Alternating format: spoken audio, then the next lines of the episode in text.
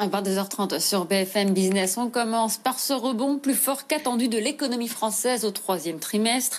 Après l'écroulement du printemps dernier, le PIB affiche une croissance de plus de 18% selon une première estimation de l'INSEE qui a été publiée ce matin. Un sursaut qui, on le sait, sera de courte durée compte tenu des nouvelles mesures de confinement. On fait le point avec Raphaël Couder. La reprise était bel et bien là. Sous l'effet du déconfinement, la consommation des ménages a progressé de plus de 17% au trimestre dernier. Même chose pour l'investissement et la production en net redémarrage.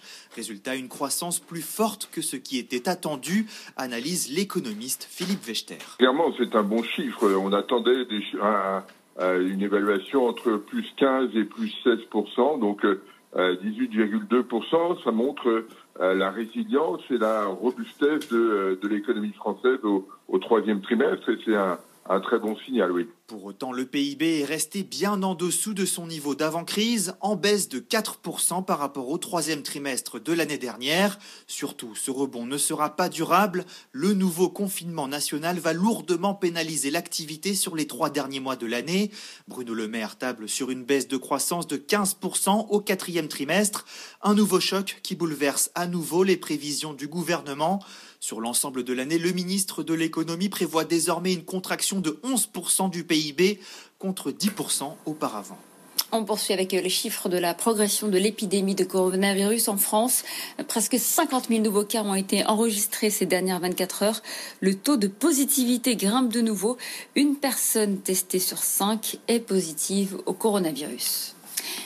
Après les libraires, la colère des marchands de jouets, ce soir, leur fédération a décidé de déposer un référé auprès du Conseil d'État pour demander la fermeture immédiate des rayons jouets des grandes surfaces. Cet après-midi, le gouvernement va annoncer la fermeture des rayons livres de la grande distribution pour au moins 15 jours. C'était à la suite d'un mouvement de protestation des libraires indépendants qui, eux, ont dû fermer leurs portes. Il est à 22h32 sur BFM Business. Vous retrouvez tout de suite le grand journal de l'écho. What's so special about Hero Bread's soft, fluffy, and delicious breads, buns, and tortillas?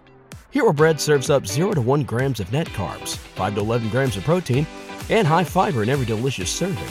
Made with natural ingredients, Hero Bread supports gut health, promotes weight management, and helps maintain blood sugar. Hero also drops other limited edition ultra low net carb goodies like rich, flaky croissants and buttery brioche slider rolls. Head to hero.co to shop today.